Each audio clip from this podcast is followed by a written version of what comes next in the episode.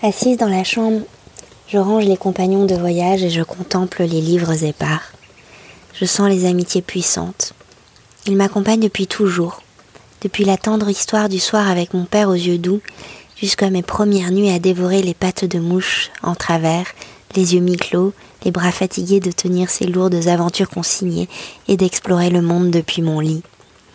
Et le livre ouvert laisse échapper son flot d'émotions et de vérité, mais point de réalité.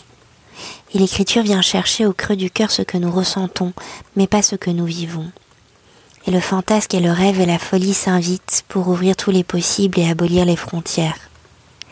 La plume d'encre nous libère, et permet les empreintes subtiles de ces oiseaux aux mille teintes qui ont traversé la terre et continuent de voler avec nous, de nous amener plus haut que nous n'irions sans eux, plus profond aussi, car enfin, à chaque ligne, chaque note ou chaque coup de pinceau sur la toile, c'est le monde qui s'en trouve sublime et bouleversant, et dans ces temps de confinement, je vous l'ai dit, sans eux et sans vous, nous aurions sombré dans l'odeur folle des lilas.